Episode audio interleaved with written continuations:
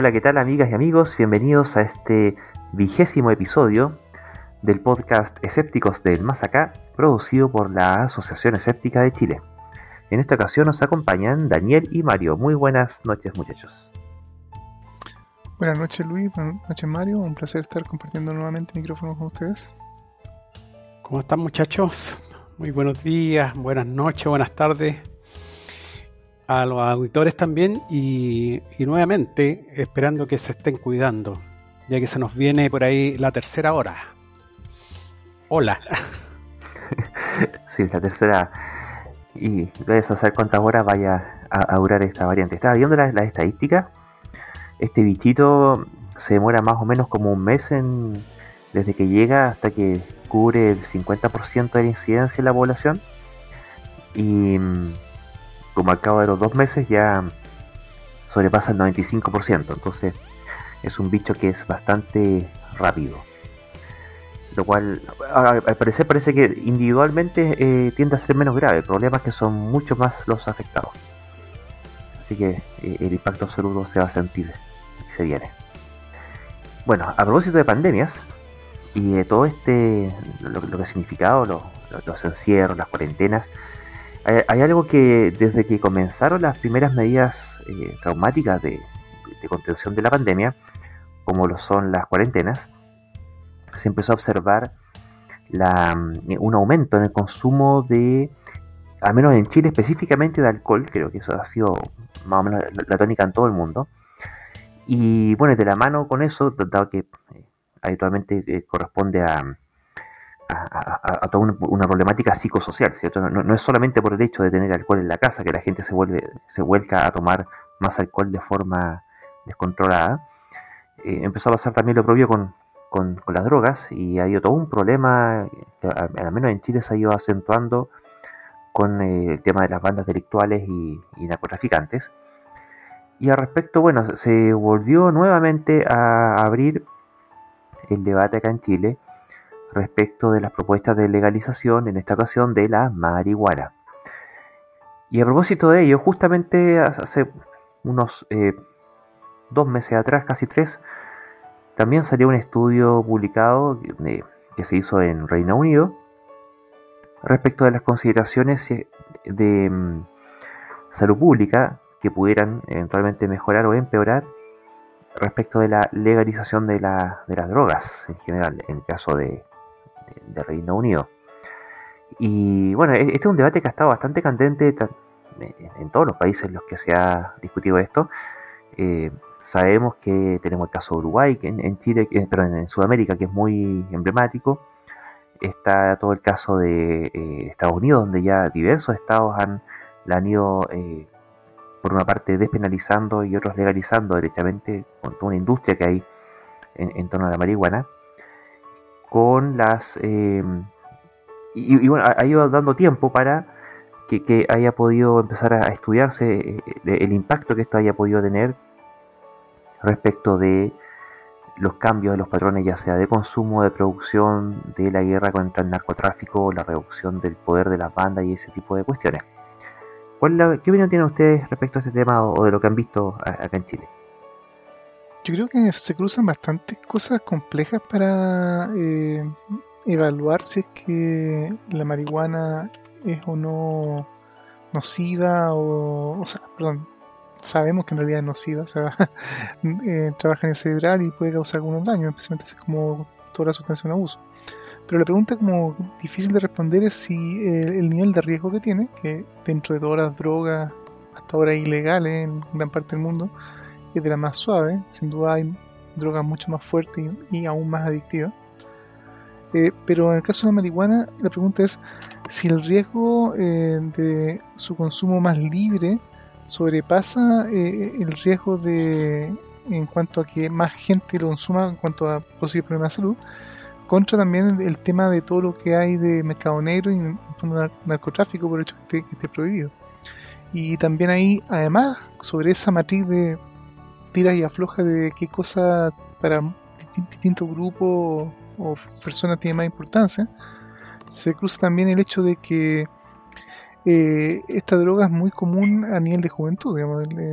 los jóvenes tienden a, a conseguirla con facilidad, es una droga entretenida, se, se, se, considera o la consideran probablemente no muy dañina, hasta natural o sana o no, no, no realmente mala como el tabaco y por lo tanto eh, es muy común consumirla y puede tener efectos nocivos en la juventud que están más o menos estudiados y eso hace que también hayan personas que vean con temor el hecho de que intentos como legalizar la marihuana haga explotar el consumo y por lo tanto esos posibles efectos negativos se multipliquen, dado una potencial facilidad de, del acceso. Entonces, ¿qué decir de respecto en esa majamama? De cosas como de pros y contras, es difícil dar una, respuesta así como taxativa de decir esto es bueno que sea eh, de, consumo más abierto o tiene que ser proscrito hasta el infinito y más allá. Pero en lo personal yo pienso que podría ser sano que entre comillas esté más regulado, porque en el fondo eh, el hecho de la causa es que la gente consume marihuana y hay mucha juventud que consume marihuana. Eso, eso no, no cambia por el hecho que esté proscrito. Y el problema está que justamente al estar proscrito, al estar prohibido, hace eh, que existe el mercado negro, que se conoce como narcotráfico en el fondo, y también inclusive el producto que está consumiendo la gente puede tener hasta o químicos peligrosos o todo tipo de sustancias aún peores en el procesamiento o lo que sea que les venden a la gente, producto que no hay ningún control ni regulación. No hay nadie que en fondo certifique que tal o cual marihuana que alguien puede conseguir en el mercado negro es de calidad o no calidad. Y eso dado que el consumo probablemente va a ser inevitable de todas formas, hace que en realidad eh, sea lo peor de todo el mundo. O sea, en fondo, no solamente la gente igual consume marihuana, con todos los posibles daños a la salud que puede tener, pero además consume eh, marihuana que puede ser de mala calidad, con sustancias peligrosas y además sin ninguna regulación y sin ningún control. Entonces, dada la realidad, yo pienso que tal vez la, opción de que sea un poco más, eh, o sea, que sea abierto y regulado, o sea que sea en fondo permitido, tal vez con ciertas condiciones.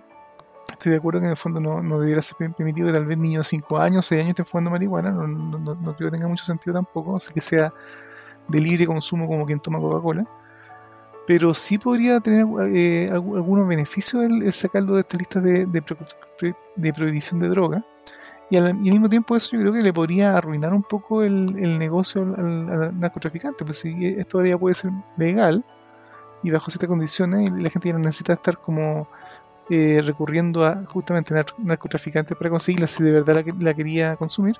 Eso también ayuda a quitarles poder y también ayudar a la seguridad de, todo el país. Así que en el fondo tiene cosas positivas, pero tiene que ser regulado, ese es el punto, que no puede ser tampoco como chip libre que se venda justamente así con, con, maquinitas de como con maquinitas de moneda que uno vaya por la calle y se compre un pito yo creo así bueno una moneda digamos sin ninguna tampoco ningún control. Así que yo creo que se puede hacer algo más o menos razonable y atendiendo los riesgos y, con una regulación que permita que en el fondo por último lo que consume la gente al menos sea de una calidad que no sea definitivamente peligroso. Así que tendería a pensar que puede ser mejor inclusive abrir la, la, opción más que continuar esta, esta idea cerrada bueno eh, yo creo que eh, eh, es lícito digamos el consumo de marihuana recreacional pero no vamos a solucionar el problema del narcotráfico. O sea, yo creo que esta cosa va más allá de eso. Y seguramente tampoco va a aumentar el consumo así en forma explosiva. O sea, me imagino que va a ser algo así, se tendería a ser algo así como el alcohol, o sea, de consumo ocasional, y, al igual que el alcohol debería tener sus reglas, o sea, eh, según entiendo, eh, con estudios neurocientíficos, el cerebro se termina de formar alrededor de los 22 años en, en, las mujeres y alrededor de los 24 años en los varones, 23 o 24 años en los varones. Y, hasta esa época es, es relativamente peligroso el, consumo de marihuana, porque en el fondo tengo entendido ahí que hay ciertos, me imagino yo que cuestiones neuronales, digamos, que, lo, que la afectan. Por lo tanto, en definitiva, digamos, el consumo en menores de 24, 21 años, me imagino yo, eh, eh, puede ser bastante peligroso en, el desarrollo cognitivo de la persona. Eh, eso no significa que las personas dejen de, hacer conexionados neuronales alrededor a través de su vida, pero entiendo que la cosa se va, el riesgo se va eh, disminuyendo, digamos, el, riesgo de, tener problemas cognitivos. Así que yo, en definitiva, no recomendaría eh, fumar marihuana tan joven. ¿ah? Eh, eso con respecto al, al, consumo así recreacional. De hecho, tengo entendido que México ya, ya legalizó la marihuana y, y, no sé, o sea, la violencia del narcotráfico es, es realmente un problema grave. Entonces, em, eh, yo habría que ver revisar la historia. Por ejemplo, la marihuana se empezó a prohibir, eh, me, parece que por ahí por la Revolución Mexicana, porque justamente los revolucionarios eh, mexicanos pasaban al lado de, de cuánto se llama, de Estados Unidos y los gringos que estaban eh, habitaban esa zona veían que dejaban la escoba y, era porque los le echaban la culpa, la culpa a que los tipos fumaban marihuana. Entonces, eh, los gringos fueron los primeros que prohibieron eh, la marihuana debido a ese, a ese tema. Yo no sé las otras drogas en qué momento se habrán prohibido, pero pensemos que uno de los charlatanes más famosos que ha habido, el fundador del psicoanálisis, el señor Freud, era un cocaína, eh, un coquero, digamos. Eh, o sea, eh, no era difícil serlo en esa época, porque en definitiva la cocaína no estaba prohibida.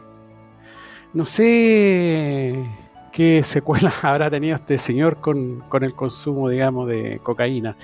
Pero yo me imagino de que hay drogas que es mejor mantenerlas alejadas. pero no sé si hay que prohibírsela a las personas. El, problema es que, en definitiva, cuando las personas se convierten en adictas a algo, en definitiva son los estados los que tienen que resolver esos problemas. Y, en el fondo tenemos que hacernos todos cargo de ese problema. Tal vez eh, un sistema educativo más o menos bueno sería deseable con respecto al consumo de este tipo de, sustancias. hay, un detalle importante de considerar de que efectivamente las drogas no siempre fueron eh, prohibidas y originalmente la, cocaína no no era, prohibida. Solamente cuando se comenzó a, a ver que era altamente adictiva eh, y también, también en su momento se la más médica, en algún momento a finales del siglo XIX, los 1800, comienzo de 1900, es que se comenzó a prohibir en distintos países. Y hay una historia que no es muy conocida y que es bien simpática al respecto, es que la cocaína eh, entonces se comenzó a prohibir porque, oh, esto es adictivo. Y resulta que hubo un, laboratorio farmacéutico bastante conocido que se conoce como Bayer, si les suena, que resulta que en su momento ellos de alguna manera u otra desarrollaron una nueva sustancia que se dieron cuenta que inclusive los tipos que eran adictos a la cocaína les parecía quitar rápidamente la adicción y los hacía sentirse muy bien. Y por lo tanto dijeron, bueno, esto es como una especie de cura a la, a la adicción de la cocaína y como era tan buena y lo hacía sentir tan bien, le llamaron heroína. Y resulta que originalmente la heroína fue producida y se vendía, eh, entre comillas, en las farmacias por Bayer. Y todo el mundo era feliz hasta que también se comenzó a dar cuenta que ahora la heroína era aún más adictiva que la cocaína, entonces traía aún más problemas y también se terminó finalmente proscribiendo. Así que en fondo eh, ahí se puede ver que en fondo hubo un cambio de paradigma, por decirlo, de, de estas sustancias que eran muy interesantes, muy te hacen sentir muy wow, pero que este, este problema de adicción. Pero a la larga, eh, efectivamente, eh, pasa lo mismo que pasa con los mercados negros, o sea, las mafias o en este caso el, narcotráfico, se, eh, se, requiere por el hecho de que son sustancias que la gente, por algún motivo u otro, ya sea que los mismos narcotraficantes ayudan a, a entre comillas, crear el mercado y la, y la necesidad o la dependencia, y, y la, y el hecho de que la droga es escasa o que es eh, prohibida y por lo tanto eso hace aparecer el, narcotráfico. Y el caso paradigmático justamente el alcohol. Recuerden que el alcohol en su momento en la, por los años 30 eh, comenzó la ley seca en Estados Unidos y resulta que cuando, cuando se, prohibió, el alcohol eh, lo que hizo es que apareciera la mafia y la mafia era la que controlaba el, el alcohol. Y ahí justamente todas estas historias de Al Capone, Chicago y mafioso y, todo tipo, tipo de cosas, el, el, gran poder de ellos era que ellos controlaban el alcohol, en forma completamente ilegal, por supuesto. Y resulta que una vez que ya pasaron bastante años y todas estas películas que uno ahora ve de cáncer, eh, cuando finalmente se decidió legalizar nuevamente el alcohol y de quitar la prohibición, observamos que ahora no hay mafia de alcohol en Estados Unidos. Ahora, ¿qué pasa entonces si que se legaliza la marihuana? Obviamente, en este caso, la, eh, las mafias de la marihuana desaparecerían, entre comillas, o se regularían, porque en el fondo podrían continuar trabajando, pero de una forma mejor legal. Pero como siguen habiendo sustancias prohibidas y que tal vez puede ser bueno que estén prohibidas, porque son muy peligrosas tal vez, con la droga, la cocaína, la, heroína y otras tal vez más potentes inclusive. Eh, pero mientras esas sustancias sigan siendo prohibidas, va a haber alguna mafia dispuesta a correr los riesgos y hacer todo el esfuerzo por producirla, distribuirla y hacerla llegar a los interesados a precios exorbitantes y mover millones de millones y eso también da poder y riqueza. Así que en fondo, eh, no, el legalizar la marihuana en general no va a hacer desaparecer los carteles de droga ni en México ni en ninguna parte. Pero sí ayudaría a por lo menos quitarles un pie, digamos. En el fondo, ya por lo menos eh, la marihuana dejaría de ser un negocio para ellos. Ese es un punto respecto de qué pasa si es que ahora ya todo se legaliza. Oye, me recordaste el caso esto de la, de la cocaína, que en algún momento de la historia la cocaína la vendían para los bebés o para las bebés, las guaguas muy lloronas. Tenían ahí una pócima, digamos, en base a cocaína para cuando estaba muy lloroncita la, la, el bebé, digamos, darle una de estas pócimas. Bueno, más aún, mi abuela eh, por los tiempos de Maricastaña, me, eh, eh, en algún momento supe de que eh, existía la costumbre de agarrar una de estas semillas de, de las plantas amapola que antiguamente, o sea, yo me imagino que todavía las plantas por ahí, bueno, que la gente tenía en su jardín amapola y agarraban estas semillas y hervían la semillita y también le dan un poquito de agüita a los bebés muy llorones.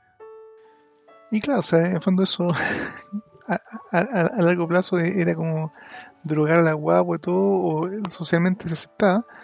Y, pasa un poco lo mismo con el tabaco, en el fondo si el tabaco también es una droga. Ahora, afortunadamente la, industria de la tabacalera no, nunca le encontró un uso, digamos, para darle tabaco a, los bebés, digamos. Afortunadamente, o no, se dio. Pero eh, ahí viene el punto, justamente la pregunta, o sea, en el fondo, legalizando la marihuana, eh, eh, o el cambio en ese paradigma trae más beneficio o perjuicio. Y pienso que en esta forma ya los perjuicios ya están, digamos, porque la gente ya consume, lo consume, así que eso es un peligro, que ya está, digamos, así que uno quiere verlo como peligro, pero traería bastantes beneficios por un lado, siempre y cuando que sea igual razonablemente regulado. Pero el, que lo que no es claro, y eso por lo que he visto en la discusión que se daba inclusive en Chile y en varias partes más, es que eh, si se abriera el mercado y se regulara, los que son más alarmistas dicen que esto va a multiplicar o va a prácticamente eh, triplicar, duplicar lo que sea a los consumidores. Y no sé si eso sea tan así, en fondo eso, sería como decir que toda la gente quiere, eh, o, los, mismos jóvenes quieren consumir marihuana solamente que no pueden porque está prohibido. O sea, no lo han hecho solamente porque está prohibido y si ahora fuera legal, rápidamente van a comenzar a hacerlo porque pueden o o hay gente que en realidad no está interesada, solamente los interesados están fumando. Y es una pregunta que no sé si es que para el caso chileno hay una respuesta muy certera o confirmada, más allá de la especulación.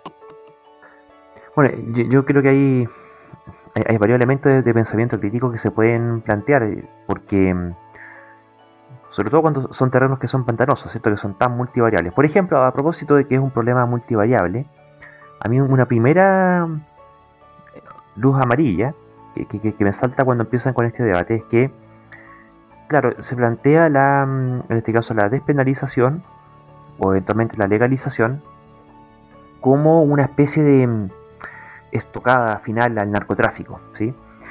Y la verdad es que, dado que es un problema complejo, yo, no sé nada de marihuana, no sé nada de, droga, ni, ni, de ninguna cuestión, ni de narcotraficante, pero sí ya es un problema que involucra dos, tres o más variables y, que se empiezan a entrincar entre ellas de forma compleja, lo más probable es que cualquier receta de solución que proponga una sola variable como solución, yo a, priori tendría que pensar que está equivocado.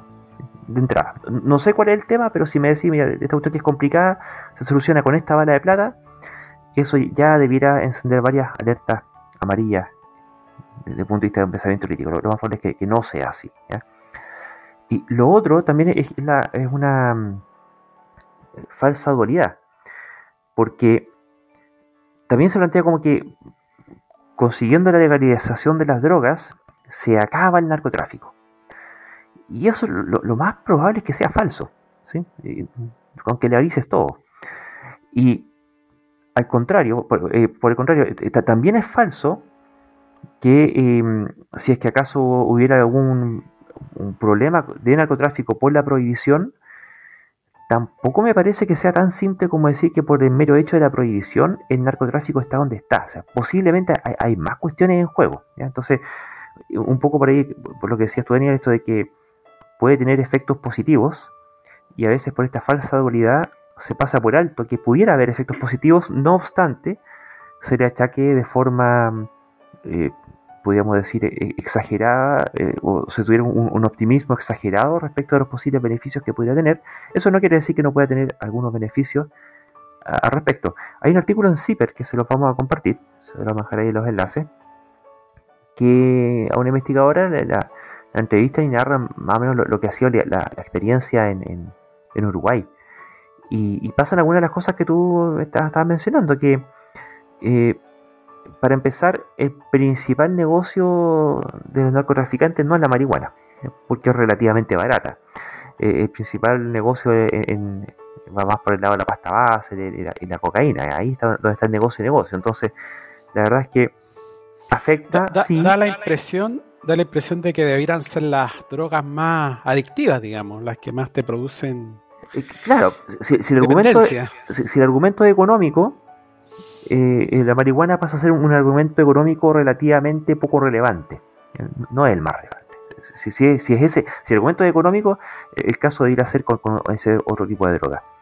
Segundo, que de lo que narra esta, esta, señora, que em, en el caso de la, de la violencia del narcotráfico, la verdad es que no se disminuyó tanto, porque hubo por una parte cierto traspaso de, cierto, eh, podríamos decir, cierta fuerza, productiva que había de los narcotraficantes en el negocio de la marihuana y hubo ahí cierta tensión entre ellos, pero igual ya el tema, al menos en el caso de Uruguay, venía al alza ya de antes. No, es que haya, producto de la legalización, haya había un, recrudecimiento particularmente significativo de la violencia relacionada con drogas. Y así tampoco, tampoco les ocurrió que hubiera habido un desmadre en el consumo. Porque, mm, bueno, como decía Daniel, ¿cierto? Igual la gente ya consumía antes. De lo que sí hubo un tremendo eh, beneficio fue que ahora eh, había droga de buena calidad. Era, e, era marihuana y no, era otra cosa. estos prensados que hacen con combustible y todo tipo de cuestiones. Y además, ocurrió que em, cuando se ve quiénes son los que consumen y dónde consumen y cuánto consumen y qué consumen, resulta que eh, el problema de, droga en, los, barrios más, desposeídos em, no está con marihuana. el problema que tienen ellos es, con adicción a la pasta base. Entonces, eh, poco y nada le, afectó a, los más pobres. Y mm, de lo que sí hacía que, que igual tiene un valor y que es parte de este beneficio que pasa desapercibido, era que al dejar de ser un, bien que se adquiere en el mercado negro, empieza a ocurrir, esto se vende en farmacia y hay una de las cosas que, temían es que los narcotraficantes y los dealers pudieran atacar a las farmacias, ¿cierto? Que se atrevieran a vender esto de forma legal. Al final eso tampoco ocurrió, al menos no ni más ni menos de, lo que habitualmente ocurría de robo a farmacia. Y lo que sí ocurrió es que ahora la, gente que necesitaba o, que quería abastecerse de este producto podía ciertamente por una parte autocultivarlo y por otra parte al ir a comprarlo lo termina comprando en un lugar honesto, establecido, donde no, haya mayor eh, problema y se cortaba una motivación para tener relaciones sociales con gente dedicada a Lampa. ¿Se entiende? Entonces, eh, antes eh, el muchacho que fuera a, adquirir, marihuana tenía que estar en contacto con gente que se dedicaba a otro tipo de delitos, que, en general eh, van como todos de la mano, ¿cierto? Y, mientras que ahora no. Entonces, eso también te cambia un poco el... claro, dejáis de ser parte del mundo delincuencial, digamos. exacto, exacto. Y, eso también es un eh, porque empieza también a, condicionar, bueno, al final de cuentas, con quién te vas haciendo amigo, con quién te vas relacionando más, con quién te vas llamando por teléfono, con quién te vas reuniendo, los lugares a los que vas yendo, qué sé yo. pasaría a ser como cuando tú vas a la botillería o al supermercado. Exactamente. Estaba pensando, como le, da el ejemplo de la, de la prohibición del alcohol, en, Estados Unidos en ese instante, si tú querías tomar alcohol, tenías que eh, lidiar con un mafioso que además entonces te vendía alcohol probablemente a precio exorbitante porque era prohibido y difícil de conseguir. Y además le estabas debiendo favores o estás a un paso de que mejor te, te, te vieran involucrado en una balacera o en alguna cosa extraña, ¿me entiendes? Entonces, ahora como, como dice Mario, bueno, pues nosotros podemos ir al supermercado y, hasta tenemos variedad de alcoholes de más o menos buena calidad para elegir y, y que sé yo, y uno puede tomar una botella y echarla al carro supermercado. Eh, entonces sí, efectivamente cambia bastante el estilo de consumo y la seguridad con que se puede consumir, inclusive como, como tú dices, a nivel de con quién te relacionas, y eso no es menor en todo caso.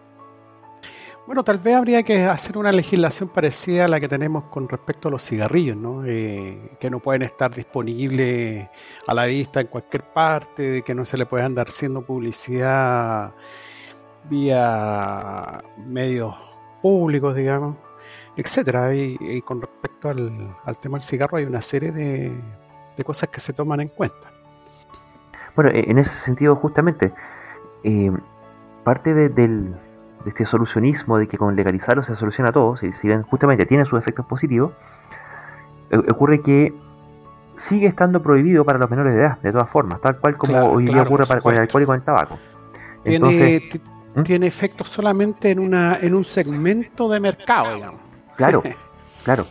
Y, en cambio, los más jóvenes que quieran seguir consumiendo, igual tienen que eh, conseguirlo de forma ilegal. Quizás ya, no recurriendo al narcotraficante, ya no recurriendo al mercado negro, pero eventualmente recurriendo a algún adulto que sea buena onda y que, se, lo compre y, lo ponga a su disposición a pesar de que estuviera prohibido. ¿cierto? Es, ilegal, pero no mercado negro y no es eh, narcotráfico.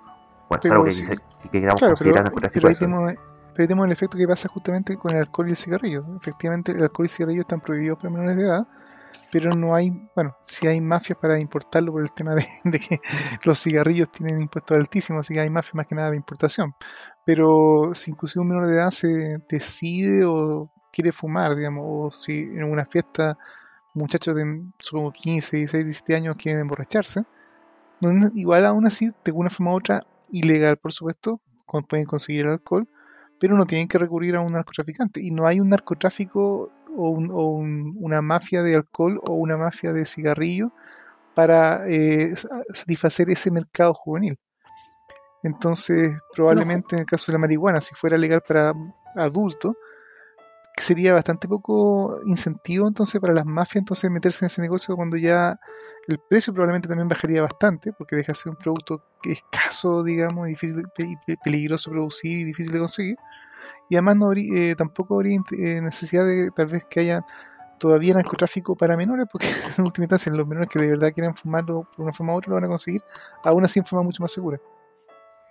Ahora, dicho generalmente, disculpa, generalmente yo ya parezco disco rayado, pero generalmente todos estos problemas eh, hay que tratarlos de resolver eh, mediante el sistema educativo, o sea, hay que hacer educación al respecto. Tú no pudiste ah, llegar y hacer una cuestión sin primero preparar a la población a que tenga mm, criterios, digamos, ¿no es cierto? Unos criterios formados relativamente bien eh, y con respecto a todo, con respecto al, al, consumo de, este tipo de sustancias, con respecto a, la educación sexual, con respecto a todas las cosas, educación cívica, que son hitos súper importantes y que de alguna manera eh, en el país eh, se han visto súper atrasados. Y, por eso que es muchos de los problemas que pudieran ser resueltos de esa manera, de onda prevención, los tenemos. Sencillamente porque eh, no la, educación o no estamos educando o sencillamente no se está cumpliendo el, el objetivo deseado. Bueno, eh, esto finalmente como tiene que ser una política de salud pública, tiene que tener varias patas. Entendamos que aquí hay un mercado que, según mencionaba en el año 2020, fueron 17 mil millones de dólares de, en el mercado legal, siendo que además también está el mercado ilegal en lo que es, lo que es comercio exclusivamente de marihuana. Mucha plata. Y así como están las em, el Big Pharma, que, hablan de estos grandes laboratorios que hacen cosas terribles por, vender sus productos de salud. Y también está eh, los, Big Tobacco, ¿cierto? Son estas las grandes tabacaleras que eh, financian estudios a su pinta y que hacen publicidad a su pinta. Bueno, también existe la, Big Cannabis, que son también toda esta industria que está ya, que hoy día es más incipiente respecto de la que ya existe en el tabaco y en el alcohol, pero van para donde mismo, tienen los mismos intereses y también tienen todo, eh, toda la maña de eh, que, uno, le cabría esperar a priori por, los volúmenes de dinero involucrados para que em, promuevan una agenda, así como ocurrió con, eh, con, las petroleras cuando negaban los efectos del plomo en, los combustibles, ¿cierto? etcétera. Y en principio es esperable que esta gente haga el mismo tipo de, de maniobras porque eh, entendamos que el hecho de que la marihuana sea natural no, no, tiene nada que ver respecto de las valoraciones que puedan significar eh, en, términos de salud. hay muchas cosas naturales que hacen muy mal. Hay sapos venenosos, culebras. Y el hecho de que sea natural no, dice nada. Y aparte que la que se consume actualmente ya hace rato que dejó de ser natural, porque muchos de estos estudios que hablaban de, de la marihuana habían sido hechos en los años 70 y resulta que han pasado las décadas y se ha venido haciendo selección artificial de ellas para aumentar el contenido de THC.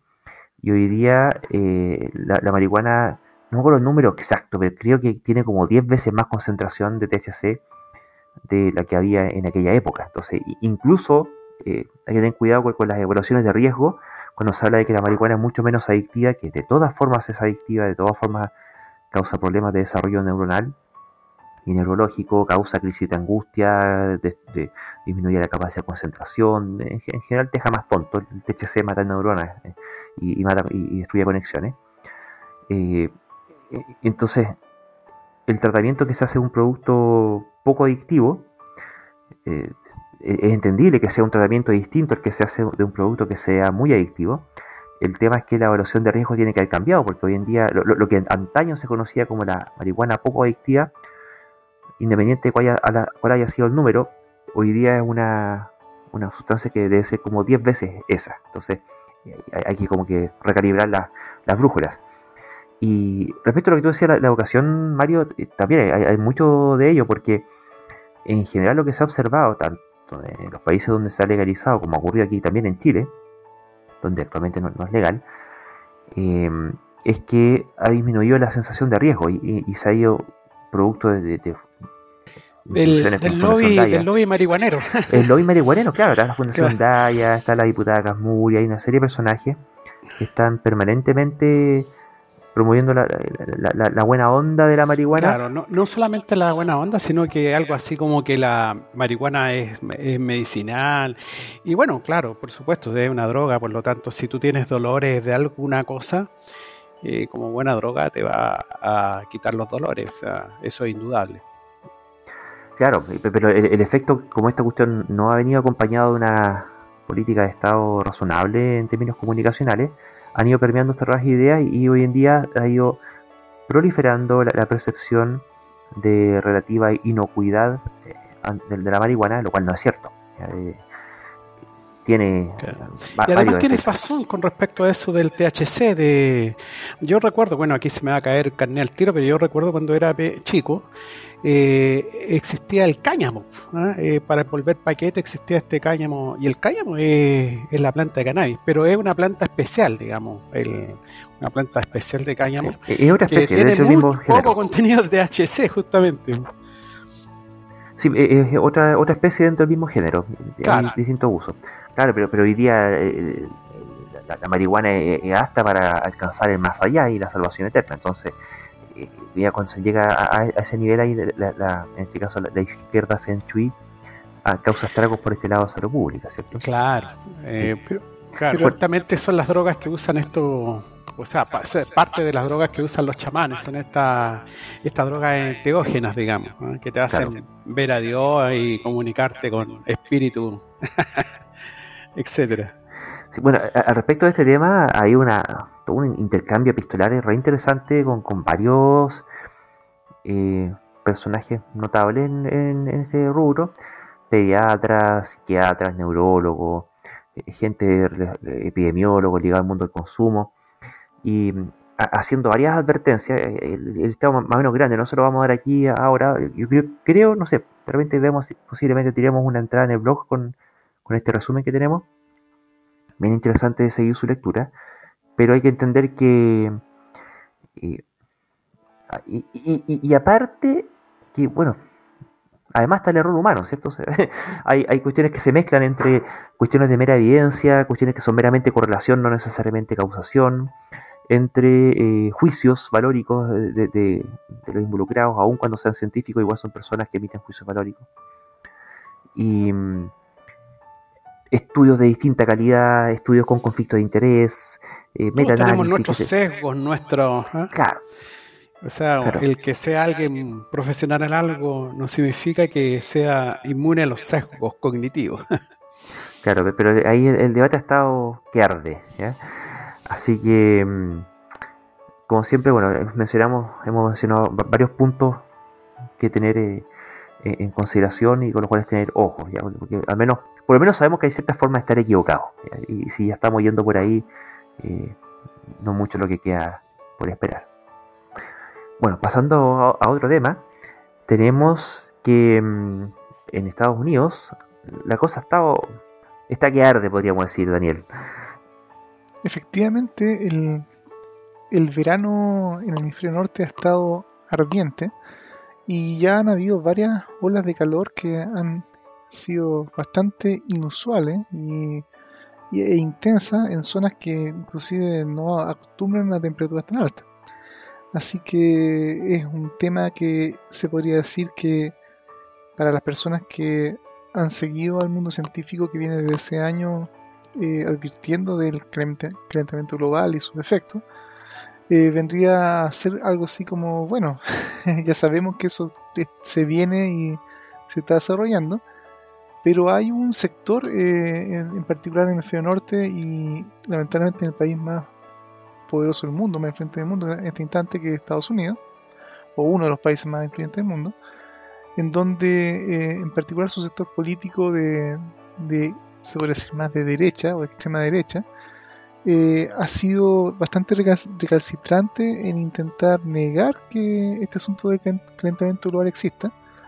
Y en especial porque hay tal vez un tema entre, se podría decir, de ideas de, de negocios o de temas económicos, de, cualquier idea de intentar eh, reducir el calentamiento global implica en el fondo alterar eh, toda la forma en que la industria se desempeña o aumentar costos o poner prohibiciones y afecta eso la libertad afecta la libertad afecta la libertad de emprendimiento y cosas por el estilo así que han sido bastante recalcitrantes a, entre comillas siquiera reconocer que eh, el calentamiento global existe.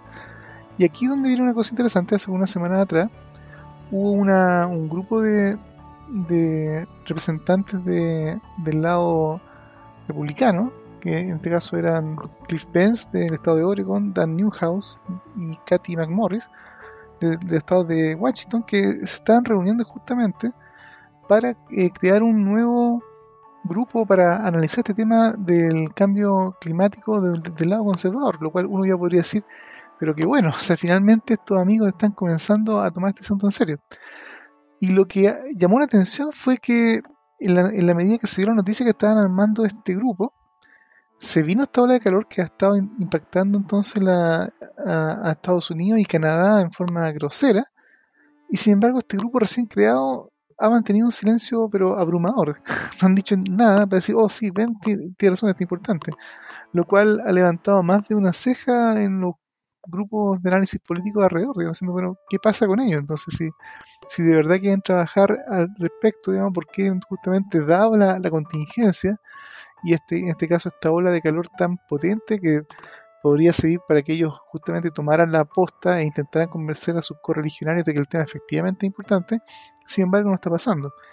Y aquí hay, yo creo, un tema de análisis interesante desde el punto de vista también nuevamente del pensamiento crítico y de y de el tema de las ideologías a veces un poco más bien que no pasan por la razón de por qué justamente estas, estas personas muchas veces se han demorado tanto en, ciertas eh, zonas conservadoras y de también de grupos religiosos en reconocer el, el fenómeno que los científicos han estado midiendo literalmente desde hace años y por qué eh, intentan tanto minimizar o ningunear o, intentan no inclusive reconocer que el, problema es real y que está ocurriendo en su propia nariz. Así que eh, la verdad es un tema bastante curioso y lamentablemente mm, va más allá de la curiosidad, porque resulta que estos grupos políticos de, derecha en, Estados Unidos son grupos poderosos, los grupos conservadores, y a la larga influyen en, las decisiones que este país, que Estados Unidos es un país influyente, con su política internacional influye a nivel mundial, eh, resulta que son eh, ese tipo de decisiones y posturas a larga eh, impactan en, a nivel global en cuanto a qué decisiones, qué políticas a nivel internacional se están tomando o no. Por lo tanto, este tipo de actitudes justamente conservadoras, entre negacionistas o intentando no, no manifestarse ante lo cada vez más evidente, tienen impactos reales sobre todos nosotros, inclusive a, a cientos o miles de kilómetros de distancia. Así que no sé qué, qué opinan ustedes, chicos. Bueno, generalmente una ideología, una ideología bien hecha, se disfraza de racional, pero en realidad termina racionalizando todo. Entonces, lo probable es que hayan hecho su, su comité, digamos, de para ver cambio climático y tal vez ya tienen la respuesta de no hay cambio climático. O sea, no podría ser eso. Mira, a mí me, me da un, una luz de esperanza el ver aquí que esta gente está por lo menos empezando a considerar que pudiera ser posible que, efectivamente existiera el cambio climático y que a lo mejor la causa pudiera estar relacionada con la emisión de carbono fósil a, la atmósfera y que pudiera ser necesario ver la, posibilidad de, empezar a hacer una eh, abastecimiento de, energía más verde. Eh, la, parte que no me da tanta buena espina es que eh, estamos totalmente contra el tiempo y estamos totalmente sobregirados. Vamos a hablar un poquito más sobre eso. Y, escucha, no es cierto que más valga tarde que nunca. A ese llega un momento en que el tarde es tan tarde que ya es lo mismo que el nunca. Entonces, eh, no sé, kudos para ellos y ojalá que les vaya bien. ¿Qué más podemos esperar? Ahora, lo, preocupante en todo caso es que justamente esta demora de los grupos conservadores, tal vez a nivel mundial, porque hay que pensar que en el fondo aquí cuando se habla de grupos conservadores, en el fondo estamos hablando de, personas que su modo de vida, su riqueza y, todo el poder que tienen en parte se basa en el sistema tradicional de cómo ha estado funcionando el planeta o la, sociedad, digamos, de, mundial los últimos 150 años, que está basada en los combustibles fósiles. Gran parte de todo el boom que tenemos ahora energético y todo lo que tenemos eh, en base a, quemar petróleo y sus derivados en forma, digamos, a destajo, gracias a que era relativamente y es aún relativamente abundante. Entonces, para estos grupos, si en fondo se les pone en en cuestionamiento de, oye, no podemos seguir quemando más petróleo, no podemos seguir negociando más con petróleo, o hay que justamente pasar a energía más verde, eh, el conservadurismo acá justamente apunta, no, conservemos nuestra forma de vida, nuestra forma de, trabajar, nuestra forma de hacer negocio, y cualquier eh, ola de cambio o sugerencia de cambio a cosas distintas es un peligro para su status quo. Y ese está el gran problema de, este, de estos grupos, en el fondo, que este conservadurismo va de la mano que en el fondo eh, cambiar a cosas que ya no dependan del petróleo o cualquier otro tipo de cambio en la forma de hacer negocio es una amenaza a su forma de subsistir de los últimos 100 años tal vez o más. Y lo peor de todo también es que se mezcla con el conflicto muchas veces ideológico. En el fondo, eh, lamentablemente cuando hablamos de, como de la izquierda Feng Shui, hay muchos movimientos de izquierda que al mismo tiempo son eh, o apoyan bastante el lado ecológico, son ecologistas o están empujando una agenda verde, lo cual por un lado eso es, es absolutamente positivo, pero justamente empieza eh, a producirse el problema de que justamente las ideas verdes de pronto comienzan a, contaminarse con como o a correlacionarse con ah si eres verde eres como de izquierda o si es que justamente eres pro petróleo eres de derecha cosas así. Y en este caso las personas más conservadoras si bien pueden estar detectando que efectivamente el problema tal vez era mucho más grave y bastante más real de lo que ellos querían reconocer el siquiera poder reconocer que están poniéndose a favor de hacer algo o a favor de darle la razón a estos amigos verdes, a la larga eh, le hace o potencialmente les hace perder votos o perder apoyo o inclusive ser acusado de algún tipo de traición con otros correligionarios, corre, correligionarios más duros que en fondo ven cualquier de, cualquiera de ideas verdes como un, tema de izquierda y derecha. Entonces, estamos entrampados en una situación bastante desagradable, donde en fondo no solamente el problema real a nivel científico, pero cualquier decisión al respecto pasa por políticas que dependen de ya de no de los datos duros, que inclusive ya no, son solamente puntos en un gráfico, sino ahora lo estamos sufriendo a nivel de, efectos reales, pero se entrampan en temas de política y de conteo de votos e, e intereses personales, así que en fondo es un temón de respecto de si se va a poder realmente hacer algo respecto tarde, tarde o temprano.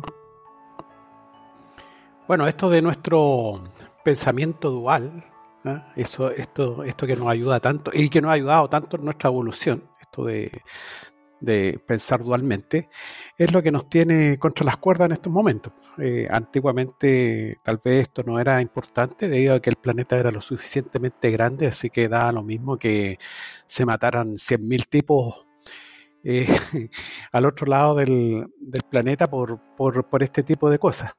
Pero en la actualidad no da lo mismo y debido a eso estamos en este zapato chino que tú, que tú llamas, Daniel. Bueno, hago un llamado a todos los conservadores del mundo que nos escuchan, que deben ser pocos, que de verdad comiencen a considerar que en el fondo ya el, tema del peligro es un peligro para todos, independiente de los colores políticos, de la situación personal, histórica, familiar o, o del tipo de ideas que derechas o izquierdas, conservadoras o progresistas. Estamos ante un escenario bastante malo para toda la humanidad, así que en fondo si aún no quieren aceptar que algo está pasando y los científicos, lo que los científicos han estado advirtiendo por decenas de años ya a esta altura, eh, consideren que en fondo el no hacerlo eh, nos pone en peligro a toda la humanidad en su conjunto y a nuestros descendientes, inclusive en el, ni siquiera en el mediano plazo, en el corto plazo. Así que ojalá que puedan tal vez hacer de tripas corazón y comenzar a abrirse más a cambios que ya no solamente son una posibilidad o una sugerencia, son cada día más absolutamente necesarios. Bueno, espero que te escuchen porque eh, efectivamente si nosotros fuéramos seres racionales actuaríamos de esa manera, digamos. Pero de lo racional lo que tenemos es de comer raciones solamente. la, racionalidad eh, lamentablemente a veces es como el sentido común que todo el mundo cree que lo tiene, pero a veces es más escaso de lo que uno quisiera.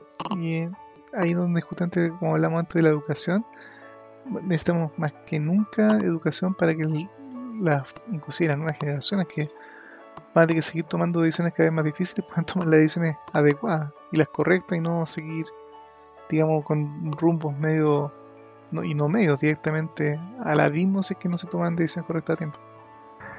Bueno, y, parte de esas consecuencias cotidianas que, esto va teniendo están relacionadas justamente con las olas de calor, que estas que han estado ocurriendo en el norpacífico de Estados Unidos y la parte sur de sur Pacífico de Canadá.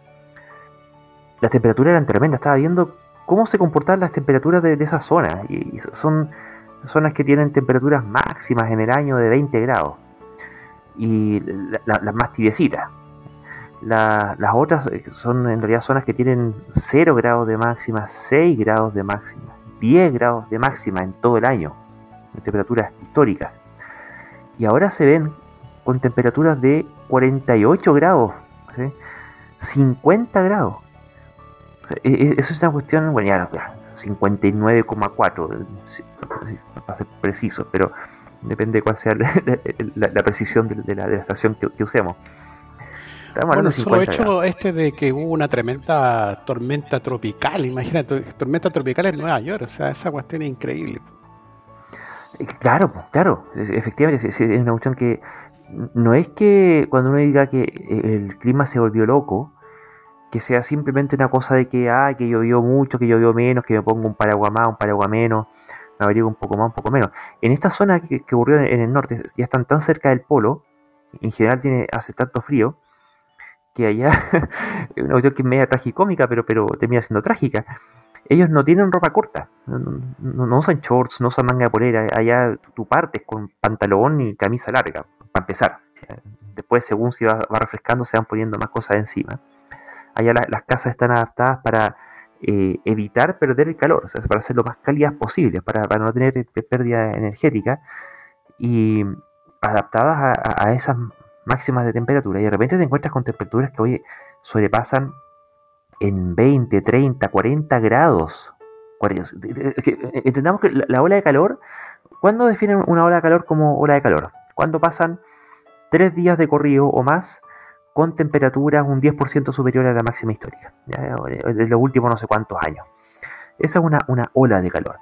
Y ese tipo de eventos ocurren en cada ciertos años, en cada cierta cantidad de décadas, cada cierta cantidad de, siglos incluso, en determinadas zonas, y, está calibrado a las temperaturas históricas de la zona en la cual ocurre la ola de calor. O sea, no vas a comparar una ola de calor que puede ocurrir en, el norte de Chile con una ola de calor en el sur de Chile, porque tiene que ver eh, según las temperaturas históricas de la zona, ¿no? allá en Canadá o Estados Unidos. Pero ocurre que, y, acá un, poco va a ser, eh, eh, siempre desde, el punto de vista escéptico hay que, hacer un llamado como a, la mesura epistemológica, ¿cierto? hasta dónde podemos estirar las conclusiones de lo que queramos concluir en base a la evidencia disponible. Y en general el llamado es a ser cauto, ¿cierto? Y es por eso que en términos climáticos, cada vez que aparece esta cosa que la sequía por aquí, que la ola de calor por allá, que uy, que hizo, harto calor este verano, que, el pic de incendios que tuvimos cuando fue en 2016, 17, que estaba todo Chile quemándose, y sale este llamado de que no, que las tendencias climáticas son de largo plazo, que se evalúan en décadas, ¿cierto? Que no, no se puede llegar a hablar de cambio climático con un evento en particular.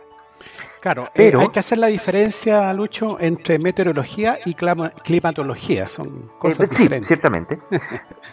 pero, eh, hay, por el otro lado, ocurre que, claro, e, efectivamente esta cosa tiene vaivenes. Pero cuando los vaivenes, cuando hay vaivenes de, los habituales para un clima estable, son vaivenes que son muy esporádicos y que no son tan tremendamente significativos eh, de, golpe. En cambio acá con lo que nos hemos topado, no es que la cosa aumentó 5 grados, aumentó 40 grados. E, e, eso es una brutalidad.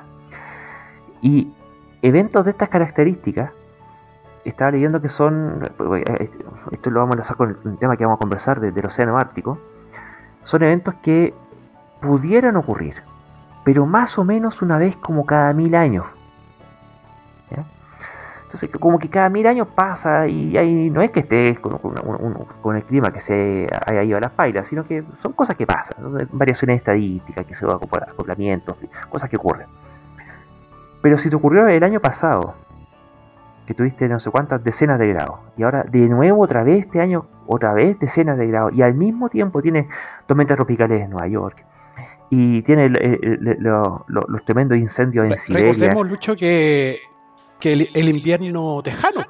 En el desierto. Lo conversamos, sí. Nevazón y temperaturas bajo cero.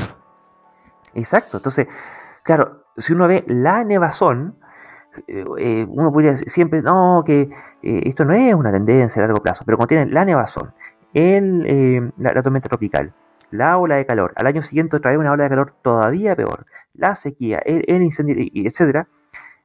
Eso de lo que te estás dando cuenta es que de, lo que se llama la, disrupción climática, ¿cierto? Que, el clima se ha ido para las, para las pailas. Eso es terrible, no, no nuevamente porque haga un poquito de calor o un poquito de frío. Una que, no es un poquito, es mucho, eso tiene efectivamente un efecto directo en la infraestructura y en la forma de vida y en la supervivencia. No sé ya cuántos muertos a esta altura, cuántos cientos de muertos deben tener en, este momento. Eh, sino que además tiene un, efecto ecocida, ¿cierto? Un, efecto de cataclismo ecológico global, porque las especies que también viven ahí, tanto vegetales como animales, que también necesitan agua, que también se mueren por el golpe de calor, también se mueren por el golpe de frío, tiene años completos de, crías que puedes perder, y va teniendo una merma, aparte de todas las cosas que, bueno, en, en este podcast habitualmente las cubrimos en términos de sobreexplotación de recursos, de pérdida de biodiversidad, de, eh, pérdida de espacio o, eh, aumento de la ciudad y pérdida de espacios nativos. Y por ahí tenemos el coronavirus, que es consecuencia de eso mismo. Se suma esta cuestión que es, mucho más cataclísmica y, y, lo que se ha venido proyectando y, ya cumpliendo cada vez más es que van siendo situaciones cada vez más extremas en cuanto a su intensidad, más duraderas, ya, ya no tan cortas, eh, en el tiempo y más frecuentes. ¿sí? Así que eh, eh, yo creo que esta cuestión hay que verla ya no al, a la vista de la, de parsimonía y la tranquilidad de, estos eventos esporádicos que ocurren de vez en cuando, sino que ya estamos empezando a, viéndole la cara. El otro día leí un meme. esto no es que estas sean las olas de calor más cálidas de la historia, esa es como, es como todavía verlo demasiado optimista. Esto hay que verlo como las horas de calor más frías que nos vamos a tener que empezar a acostumbrar a ver de aquí en adelante. Porque esta va a seguir calentándose. Así que eh, tenemos que estar muy alegres porque esto que estamos viendo ahora todavía no es demasiado extremo. Esto va, a seguir siendo cada vez más extremo, tanto en términos de calor, de frío, de sequía y de inundación y de pérdida de biodiversidad en todo el mundo. Así que bienvenido al siglo XXI. El, el futuro del cambio climático ya es y está pegando fuerte, ¿sí? Y no sé si quieren agregar algo más de esto antes de que pasemos al tema del Ártico. Bueno, comentar que efectivamente, más allá de lo, de lo impresionante que es la temperatura, aquí está saliendo fuentes, digamos, lo escuchaba de que en Canadá, por lo menos hasta hace unos días atrás, el, hace una semana atrás, digamos, finales de junio, eh, hubo una temperatura récord de 49,6 grados. Y eso, claro, uno puede decir, wow, récord, impresionante. Pero también junto con los récords habían récord de gente muerta, especialmente gente de, de adultos mayores que no fueron capaces de, tolerar la, el exceso de temperatura o lo descompensó producto también de algunas otras afecciones. Y, hablaban de cientos de muertos cientos de muertos. Bueno tal vez ahora eso no parece ser tan impresionante dado que nada, nada más que por COVID eh, estamos teniendo muchas veces también cientos de muertos todos los días. Pero estos son muertos que entre comillas en cualquier año normal no se hubieran producido. O sea no nadie se muere, muere de calor en Canadá, por lo menos hasta antes de hace un par de semanas. Es completamente anómalo. Y justamente en la, medida que esto ya deja de ser una excepción y comienza a transformarse en la regla, eh, resulta que entonces esto va a comenzar a matar gente. Entonces no es una cosa solamente más allá de, lo desagradable o lo poco tolerable o lo incómodo, sino que en el fondo cuesta vida humana. La, equivalencia con nuestro país sería que la gente se muriera de calor en Punta Arena. sí, eso, así de, extremo, efectivamente. A nivel de, probablemente de, latitud, no sé eh, si efectivamente sería esa la, equivalencia. Ah, anda por ahí la cosa, un poquito más, poquito menos, pero eh, eh, son, son esos detalles que ya, para esa envergadura ya como que es lo mismo. ¿sí?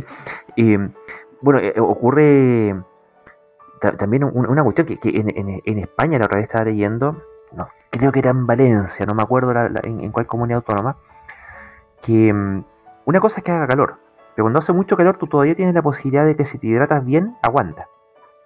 Y el, cuerpo por, su eh, por transpiración y por evaporación de agua termina produciendo em, reducción de, calor, ¿sí? liberación de calor. Y, mm, pero eso tiene una, limitante y es que eh, eh, el aire tiene que estar lo suficientemente seco como para que esa evaporación de, agua de, tu sudor pueda ocurrir. En circunstancias en que hay demasiada humedad relativa y el, dew point, que esta cuestión del, punto rocío del, eh, está demasiado alto, va a ocurrir que la gente va a transpirar como sauna y aún así va a ser imposible, físicamente imposible que em, tengan pérdida de calor. Entonces va a ocurrir que cuando lleguen esas horas de calor y la están pronosticando para un plazo de aquí no mucho más que 10 años, si tú estás en la calle y no estás adentro de un edificio que tenga el aire acondicionado correspondiente, te mueres. Es como si viniera, no sé, una, peste de... Está viendo Harry Potter el otro día de, de, mentores, ¿cierto? Y empezaron a matar a todo el mundo. Y, va, a ocurrir así. Y, ahora ya no solamente niños y viejos, sino que al que pillen en la calle se muere, así como ocurren estas... Eh, bueno, en Chile tenemos los lugares donde hace frío, estas alertas azules, ¿cierto? Porque hay gente en la calle que va a hacer frío, frío, y si estás en la calle te vas a morir congelado. Acá tú te vas a morir de un choque hipotérmico y, no va a distinguir ya. ya. lo mismo si eras joven, si eras sano, si estás bien hidratado, y ni que hablar de los que no, por supuesto. Y, empiezan a ocurrir cosas como eh, el, asociado consumo energético que va, a tener que significar el tener calefacción para sobrevivir. Y, qué podría llegar a pasar si es que justo en ese momento y por los días que dure la hora de, calor se produjera por ejemplo un corte de luz si las medidas de, eh, respaldo correspondientes. Eh, y que yo estaba viendo el mapa para solamente confirmar la, duda o, el, o la pregunta Vancouver, que es una ciudad canadiense que está efectivamente afectada por, la, ola de calor, está en latitud 49 grados norte. Y si uno mira el mapa de Chile, lo que está en 49 grados latitud sur es ni más ni menos que el campo de hielo sur. O sea, estamos hablando, no tal vez todavía Punta Arenas, pero sí donde estamos, tenemos campos de hielo. De hecho, es, eh, un par de grados más abajo está Puerto Natales, para que se vayan haciendo una idea. Y imagínense entonces en campo de hielo sur y en toda esa zona de, de Aysén hubieran 49 grados. O sea, el desastre que, sería para Chile eh, es mayúsculo. Bueno, eso es el desastre que está pasando ahora, pero en el lado del hemisferio norte. Y bueno, yo creo que eso nos lleva inmediatamente, justamente ahora sí, al tema del océano Ártico, porque nuevamente viene este, este asunto de, de, qué tan relevante es esta cuestión, porque es, realmente crítico. Para que se hagan una idea, en Noruega, Nuevamente también zona en, en Banak, la parte norte de Noruega. También, pues allá las máximas son 10 grados, que se ahora tuvieron 34 grados Celsius. Están hasta, eh, se están realmente cocinando ahora en Noruega. ¿Y por qué mencionamos Canadá? ¿Por qué mencionamos Noruega? Bueno, porque ahí pues, esa misma zona está el Océano Ártico. El Océano Ártico es, es puro hielo, no, tiene una, plataforma continental como ocurre en la Antártica en el sur, sino que por el frío el mar se congela y se forma una capa de hielo de varios metros de espesor. Y ahí es donde nosotros vemos a los, osos polares comiendo foca y, esos típicos documentales. ¿Y qué es lo que ha venido pasando con el océano Ártico? Bueno, ya habíamos conversado, incluso quizás hace un año atrás, cómo producto de estas altas temperaturas que habían tenido, piensa una ola de calor que tuvieron allá, fue de 20 grados sobre cero. ¿Ya? 20 grados sobre cero. En circunstancias que allá está todo congelado, entonces tú tienes como una época del año en que e, e, ese más o menos se, tiende a descongelar, entonces se va reduciendo la superficie congelada. Y después la, época fría es cuando aumenta la superficie congelada. Y lo que ya se ha venido observando hace un par de años es que la cantidad total de superficie congelada que aumenta no compensa la cantidad total de superficie que se descongela. ¿Ok? Y, eso es lo que se ve por arriba, solamente hablando de la superficie congelada. Otra cosa lo que pasa cuando uno empieza a mirar qué es lo que, pasa por debajo de la superficie congelada, donde está el hielo aposado flotando sobre el mar. Ocurre ahí que Em, si se mira ahora el espesor de hielo, la, había una disminución crítica de el espesor del hielo, donde antes teníamos hielo que puede llegar varios metros para eh, por debajo del nivel del mar, mientras que eh, del 2012 en adelante se ha ido observando un, gran aumento de la superficie, que, que, si bien por arriba cuenta como superficie congelada, es en realidad un mero manto de hielo muy delgado, de unos pocos centímetros, que cubre vastas extensiones. Y eso está provocando, eh, aparte del efecto de, en general, de, lo que significa la disminución de la superficie congelada, porque disminuye el albedo, eh, el albedo solar, ¿cierto? Que el, albedo es cuánto, cuánta energía solar se refleja producto de la superficie congelada que es blanca. Cuando eso se eh, disminuye la, superficie congelada, hay más superficie que no es blanca, por lo tanto disminuye el albedo, o sea, disminuye la cantidad de blanca que refleja, pero a su vez la zona que eh, deja de ser blanca pasa a ser ahora un, absorbedor neto de calor. Bajo el agua ocurre que eh, también llega agua caliente, producto de las corrientes marinas que llegan desde el, Ecuador, ¿cierto? Hay toda una, corriente transportadora de agua marina caliente. Y eso impacta al manto de hielo por la parte inferior. Y ese manto de hielo inferior consigue enfriar ese, ese aire, esa agua caliente, o dicho de otra forma, esa agua caliente calienta al hielo. Y en la medida que haya suficiente frío arriba en la atmósfera y se produzca suficiente hielo y se congele bien hacia abajo, este botón se mantiene. Y eso es lo que ha venido ocurriendo históricamente hasta antes de la disrupción climática. Ahora lo que ha venido ocurriendo es que por una parte se está produciendo más agua caliente y se está produciendo menos hielo, menos, menos eh, fenómeno físico de, congelamiento.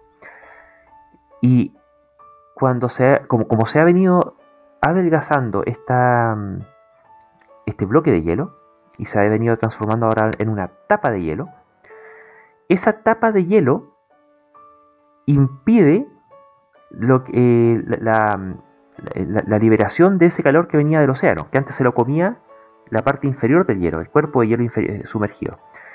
Ahora ya no hay nada que, retenga ese, ese, agua, esa agua caliente, y como está tapado, funciona como una, especie de, chaleco, de abrigo, que, impide que ese calor se libere directamente a la atmósfera, y empieza a producirse un fenómeno de recirculación submarina, en donde el calor que antes subía y se amortiguaba esa diferencia térmica, ahora, eh, dado que no hay amortiguación, se empieza a producir un, una cinta, un bucle de, desde agua profunda hacia agua superficial.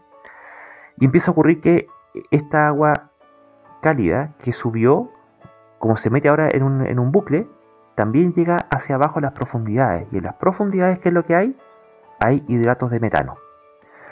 Eso ¿Qué son los hidratos de metano? Bueno, cuando se descompone la materia orgánica, dentro de todas las cosas que se producen, uno de ellos son los, gases de metano, que mm, tienen carbono, que mm, en este caso es, carbono que lleva muchos milenios, si es que acaso no millones de años, sumergido, y que al mezclarse con agua se transforma en hidrato, que es una cuestión como media gelatinosa y que precipita en el fondo.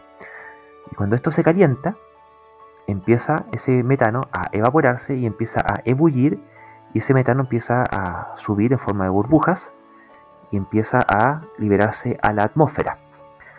Y el problema que eso tiene es que el metano es, eh, no me acuerdo si 20 o 25 veces más intenso en su capacidad de efecto invernadero o de retención de calor que el dióxido de carbono. Y este es un fenómeno que ya ha venido ocurriendo en el permafrost de eh, todo lo que es Siberia, toda la parte norte de, Rusia.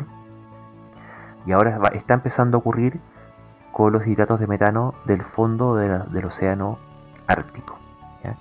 Eh, la, gracia, entre comillas, es que bueno, eh, el metano una vez que se libera eh, no dura tanto en la atmósfera, dura 20, 30, 40 años, después se descompone.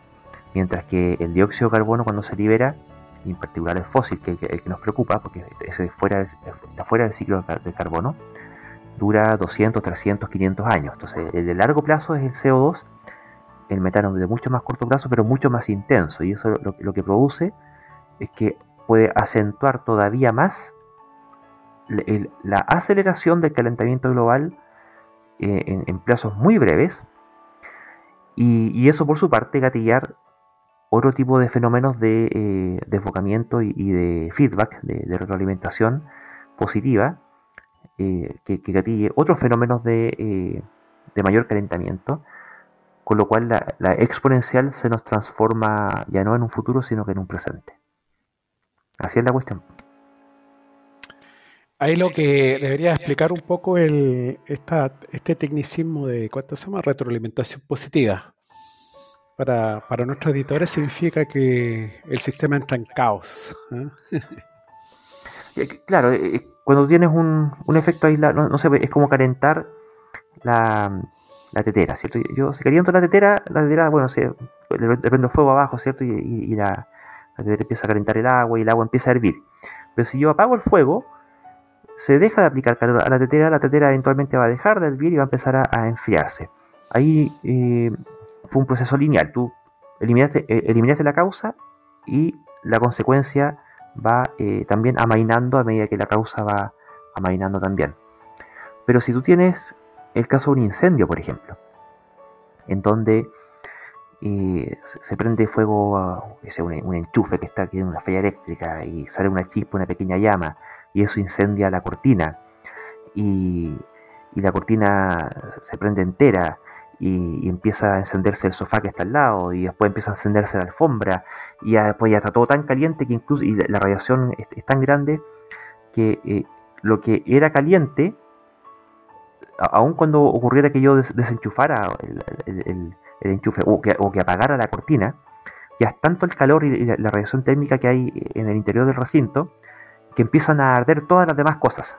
Y, cada una de las cosas que arde, y aquí viene el proceso de lo, que se llama la, retroalimentación, cada vez, cada cual que arde, le introduce más calor todavía al sistema y hace que más cosas sigan ardiendo. ¿Y entonces ese es el proceso de retroalimentación eh, que hace que, ahora que la, consecuencia intensifica todavía más a la causa y por lo tanto hay más consecuencias. Y se produce lo que se llama también un proceso desbocado, que es lo que pasa del incendio, porque ya eh, es tanto el calor que hay que ya no hay nada que puedas hacer para apagarlo. tú, puedes ir con un extintor y apagar el amago de incendio cuando tienes una, una, pequeña llama, pero cuando ya está todo incendiado, eh, no, queda otra cosa que, arrancar. Si, no apagaste el, amago, hay, que arrancar y, empezar ya a hablar con los bomberos porque eh, a esa altura lo, único que se puede hacer es, cuando mucho, es evitar que el fuego se propague a las casas vecinas, pero ya tu casa da la por perdida. Eh, por este desboque, Porque, todo empieza a arder, incluso cosas remotas. Entonces, en el caso del clima, hay montones de, cuestiones que, si bien tenemos originaria y primigeniamente el problema de la emisión de carbono fósil y por tanto su aumento de concentración de, CO2 en la atmósfera, que produce la consecuencia que es el calentamiento, si en primera instancia hubiéramos dejado de emitir y eventualmente reducido las emisiones de forma oportuna, bueno, las concentraciones habrían estado ahí altas un ratito, unos cuantos siglos, y no, habría pasado a, gran cosa. Gradualmente eso se habría reabsorbido en el ciclo de carbono y, aquí no, ha pasado nada. El problema es que llegamos a tal nivel de emisiones y a tal nivel de calentamiento que hay muchos otros sistemas en temas de, emisiones de suelo, de, como mencionamos, de los hidratos de, metano que están en el permafrost en, Rusia, en el océano Ártico, temas de albedo los glaciares, en fin, de los incendios de los bosques, etcétera, una serie de cuestiones que cada uno de ellos por sí mismo agrega calor y o disminuye la capacidad de liberar calor. Y lo, cual hace que todo se caliente más todavía, al punto, y yo creo que ya hace rato que ya estamos cruzando ese umbral, de que se produce un fenómeno desbocado, ¿sí? Porque eh, ya a estas alturas, aunque podría venir Thanos, ¿cierto? Y hacer no un chasquido, sino que varios chasquidos y eliminar a toda la humanidad, y esta cosa se hace ahí calentando igual ya, porque hay montones de procesos que ya, arrancaron y que no, están siendo, no hay, forma geológica de contenerlo, así que toda esa energía se va a liberar, toda esa capacidad de calentamiento se va a liberar y el calentamiento ya va a ser eh, máximo. No sé si se entendió. O sea, encuentro que es una buena explicación, pero una mala analogía, porque a diferencia de la gente que si tiene suerte puede alcanzar a arrancar de su casa para irse a la casa del lado que no está en llama, eh, nosotros no tenemos otro planeta para donde arrancar. Entonces, es como un incendio dentro de submarino. Claro, nos vamos a cocinar, ese es el asunto. sí, es más malo que eso. Y, no, y es solamente como un tema de trivia para nuestros auditores comprender la gravedad o lo peculiar de... Porque 34 grados es algo que nosotros acá en Santiago hemos sufrido. O sea, 34 grados. Bueno, acabamos de hablar que en Canadá a la latitud 49 habían casi 49 grados, casi 50. Así que estamos hablando que en Noruega habían 34. En comparación de cuál es el problema, ¿verdad? Eh, resulta que Noruega es un país que está en la zona más alta o más cercana al polo de, Europa y está en la friolera latitud de 70 grados norte. Y a 70 grados norte, que está literalmente a tiro de piedra, entre comillas, a nivel del tamaño del planeta del Ártico, había 34 grados. Y entonces, para hacer la analogía con nuestro país, digamos, o con el hemisferio sur, 70 grados de latitud sur no está ni siquiera en Chile continental. 70 grados de latitud sur está directamente en la Antártida. Es como a mitad de camino entre la Tierra, de la Tierra de O'Higgins ya entrando en el continente, en el continente antártico. O sea, eso significa tener 34 grados de calor a latitud 70 grados. Entonces, nuevamente, es absolutamente inusual y de verdad, como tú explicas, Luis, es desestabilizador y de extrema, de extrema, extremadamente preocupante. Así que, bueno, hay que seguir viendo cómo se, cómo se desenrolla o desarrolla este verano, porque tampoco el verano del hemisferio norte ni siquiera está en su mitad, por así decirlo. Así que, uff, se viene duro. Oye, y para ponerle más optimismo a nuestros auditores, eh, bueno, de hace rato que estaba saliendo una, una, noticia que en la India estaban tratando de curar el COVID con orina de vaca. Eh, bueno, eh, la India es un país bastante especial. Este, se da toda clase de supersticiones y de creencias milenarias y ancestrales de todo tipo. Pero, y, de, hace, de hace bastante rato había salido esta noticia de que los tipos estaban, eh, bueno, no sé, estaban curándose el COVID con orina de vaca. Bueno, la noticia es la siguiente, continuando con esta, con este, de que mm, habrían salido dos, dos personas, digamos, desmintiendo de que, de que la orina de vaca realmente sirviera para algo. En realidad es bastante ridículo pensar de que la orina de vaca va a servir para curar el, el ¿cuánto se llama? El, COVID.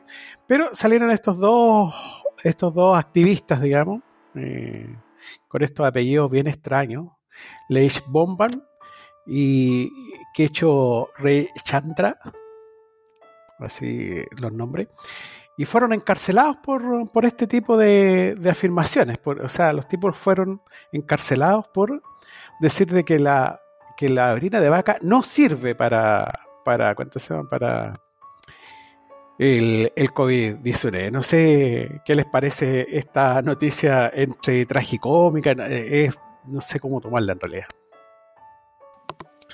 Bueno, tenemos un enésimo caso de la religiosidad actuando de forma recalcitrante contra cualquier cosa que lo vea como una crítica, inclusive en este caso eh, a cosas como relativamente obvias o que debían ser obvias y resulta que la reacción entonces no es de tal vez decir bueno nosotros no pensamos eso es directamente encarcelar o perseguir a los que insultan sus sentimientos religiosos y ahí nuevamente tenemos uno de los males de la religión eh, como ejemplo casi de libro.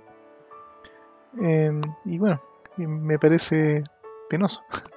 penoso que en el fondo todavía en el pleno siglo XXI eh, la razón o inclusive la evidencia y la, y la evidencia científica o afirmaciones tan evidentemente de sentido común se puedan tomar para quitarle libertad a alguien o perseguirlo o afectar su vida porque ofendió la religión de alguien.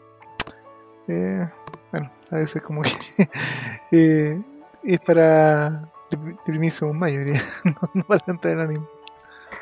Bueno, e-, este caso nos, yo creo que nos recuerda lo que ocurrió hace ya, ¿cuánto habrá pasado ya? No sé, ocho años atrás, no sé, con el caso de Sanal Edamaruku, que es un indio, es presidente de la, o fue en su momento, era presidente de la Asociación Atea Internacional. Y ocurre que, no sé si recuerdan por aquella época que en la India hubo un caso de, bueno, uno más de tanto, la verdad. Pero esto fue interesante porque involucró católicos, sacerdotes católicos. Hay un caso de una estatua de la Virgen que obviamente estaba llorando lágrimas, ¿sí? Así que con eso el, sacerdote católico y de, la, parroquia católica empezó a darle bombo en fiesta, como que aquí estaba ocurriendo un milagro, con lo cual atrajo la abundante devoción que hay ahí en esa cultura para ir a adorar y por supuesto dejar sus respectivas ofrendas, que es lo que finalmente eh, justifica todo este negocio, eh, en el templo y al, curita, por eh, estas lágrimas milagrosas que estaba teniendo la, la, Virgen.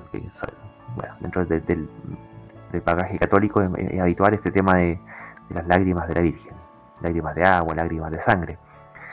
Y mm, este señor, Sanal Edamaruku, se, se apersonó allá y que además tiene, hay unos videos, si ustedes lo buscan, también con unos, unos adivinos, que hay un adivino que, supuestamente eh, tenía un poder mental que te podía matar con la mirada. Entonces él se, eh, lo, televisaron y Sanal de Amaruku se presentó para que este señor lo matara con la mirada. Entonces firmaron un contrato donde el compromiso era que lo, que importaba era que no lo tocara. Mientras no lo tocara, todo bien. Y lo miró, lo miró, lo miró y estuve un día entero mirándolo y, no se murió. Así que, por supuesto, eh, esto fue porque ya no me acuerdo qué cosa, que, tenía la mirada muy pesada o que lo, estaba ah, dijo que estaba protegido por espíritu. Entonces hay espíritus que protegían a Sanal de Maruco y por eso este señor no, lo pudo matar. Y bueno, este mismo Sanal fue a, este templo católico. Se puso a, mirar lo que cualquiera que se hubiera dedicado cinco minutos a mirar se habría dado cuenta.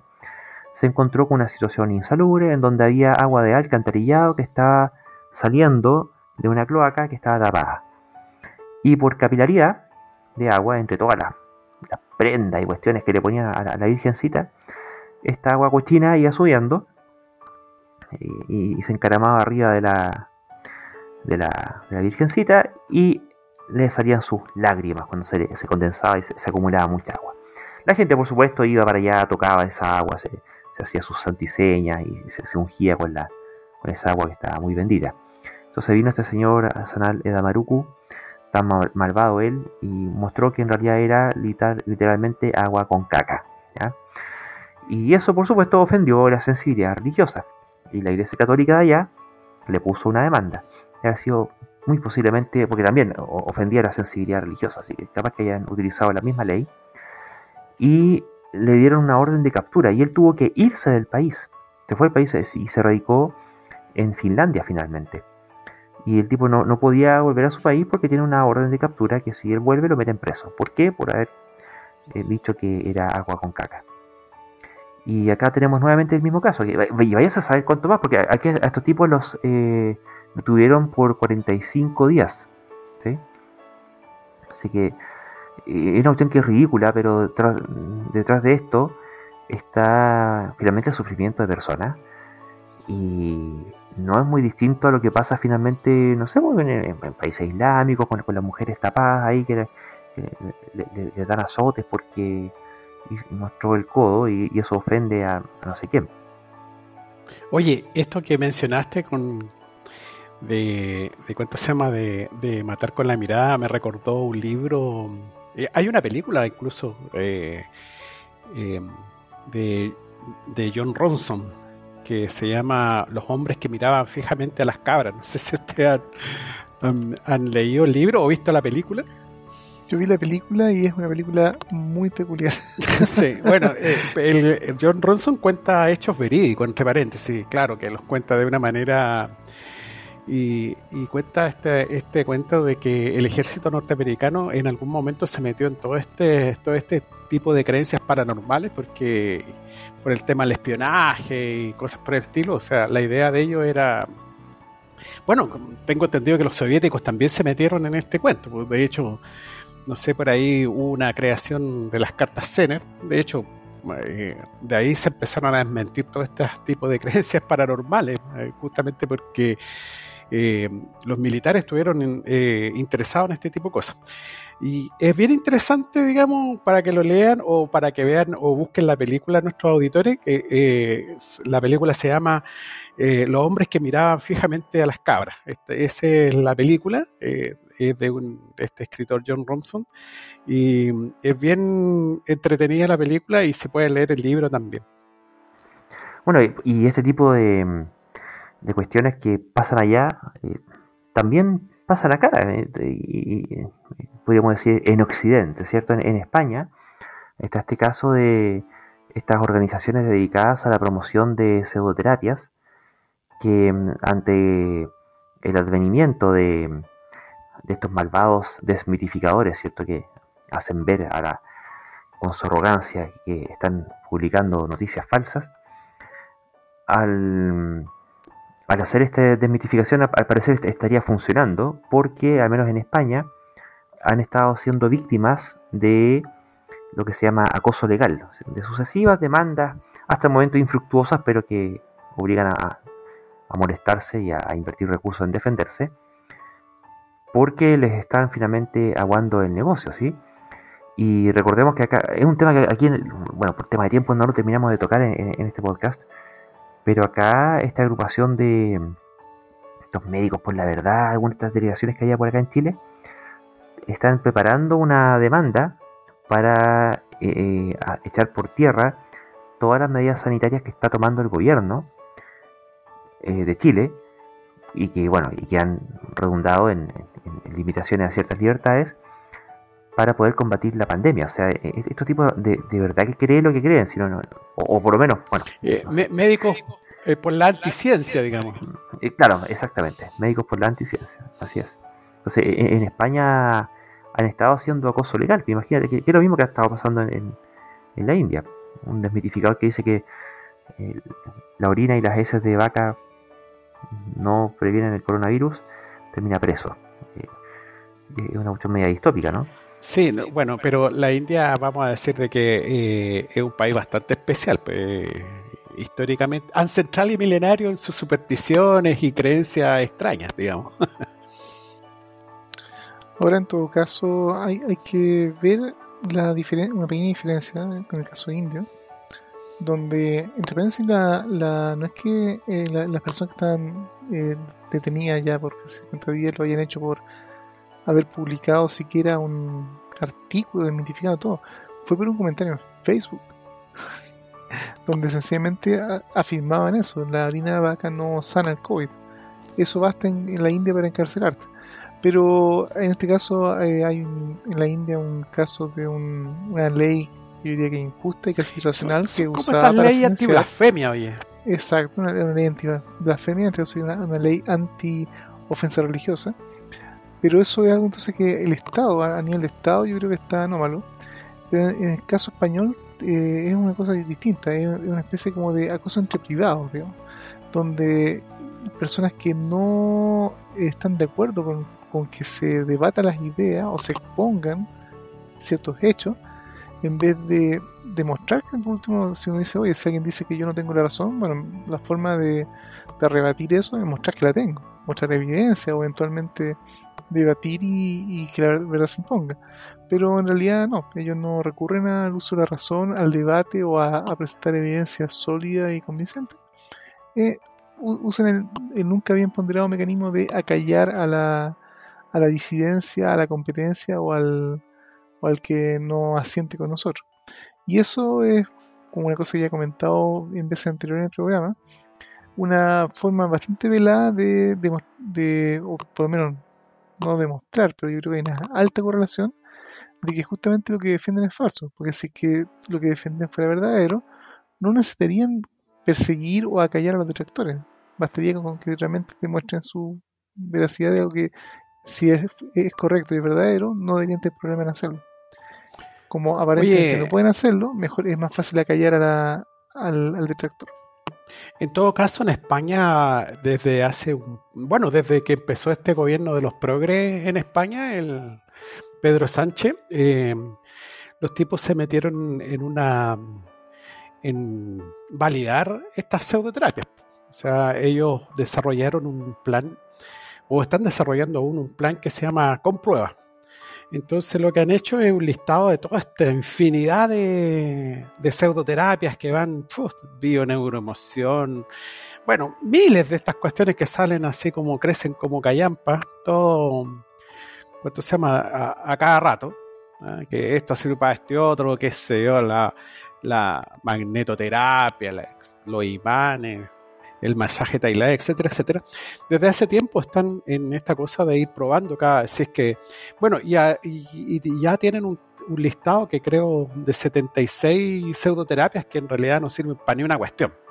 Porque eh, ya estaban hasta, hasta las masas con, con todo este tipo de prácticas y que, bueno, yo no sé si eran financiadas por el Estado, no tengo idea, pero eh, fue, eh, ha sido tanto la cuestión de que ya el Estado se empezó a meter en esto y, ya tienen un listado que ustedes pueden echarle un vistazo, se los recomiendo a los auditores, eh, que tienen una página web que se llama comprueba.es. Entonces ahí ustedes pueden echar un vistazo y pueden eh, rectificar, digamos, que las pseudoterapias no sirven para nada. Bueno, esto ha sido promovido en España de una, una campaña que inició hace mucho tiempo. Em, el, padre de un joven que murió de cáncer y que murió porque su hijo rechazó las terapias con quimioterapia porque creía en este tipo de, de pseudoterapia. Entonces él fundó esta, Asociación para Proteger al Enfermo de Terapias Pseudocientíficas, la APETP. Y, ellos han, estado eh, impulsando mucho esto y tomando el caso de su hijo como caso emblema, y de tantos otros que han ocurrido, por cierto. Acá mismo en Chile vayamos a ver cuántos. Y mm, han ido, ido consiguiendo ya al cabo, ya como creo yo, como unos 10 años que viene trabajando esta agrupación, ha ido consiguiendo mover la, aguja política y conseguir alianzas con los representantes políticos para promover este tipo de, iniciativas. Ha conseguido alianza con este escéptico español, Fernando Fría, el, escéptico, ¿sí? el, abogado, que mm, para ir mejorando la, propuesta. Y pues, bueno, según ellos declaran, este mm, lo que, lo que ha estado ocurriendo con estos demitificadores es que efectivamente le están pegando en el bolsillo. Porque todo este tipo de pseudoterapias son finalmente un negocio. Que, bueno, hay negocio y negocio. Por último, hay negocios que cumplen lo que dicen, negocios que son efectivos, podrán ser más caros o más baratos de sus materias de, de oro de análisis. Pero este es un negocio que es el negocio de la defraudación. Y eso sí que no es aceptable bajo ninguna circunstancia. Y bueno, y dentro, eh, bueno, eh, no sé si buena o mala noticia, pero dentro de las noticias de cómo avanza la ciencia, en, Israel lo que ha ido pasando es que los, estudios que han ido haciendo los, israelitas han ido reportando una disminución de la efectividad de la vacuna Pfizer. ¿eh? Eh, esto en, todo este cuento del, aumento de casos con la variante Delta. Entonces, los tipos han ido reportando eso. Por lo tanto, eh, felizmente Pfizer se hizo cargo de la, del asunto y, mandó un, llama? una carta ya, donde promueve una tercera dosis contra la variante Delta. ¿ah? Aunque en estos momentos los, reguladores, digamos, de Estados, de Estados Unidos se están oponiendo a eso. Em, esta farmacéutica, eh, Pfizer BioNTech, ya está promoviendo una tercera dosis. No sé si en el caso nuestro de Sinovac eh, eh, irá a recomendar algo parecido.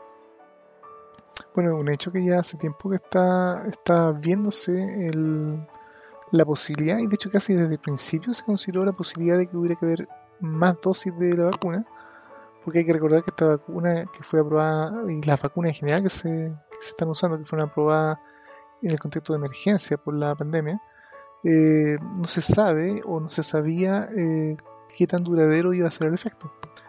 Y Evidentemente, los estudios de fase 1, 2 y 3 mostraron que las vacunas servían y tenían un nivel de protección suficiente, aparte ser seguras todo, por lo tanto su uso era recomendable.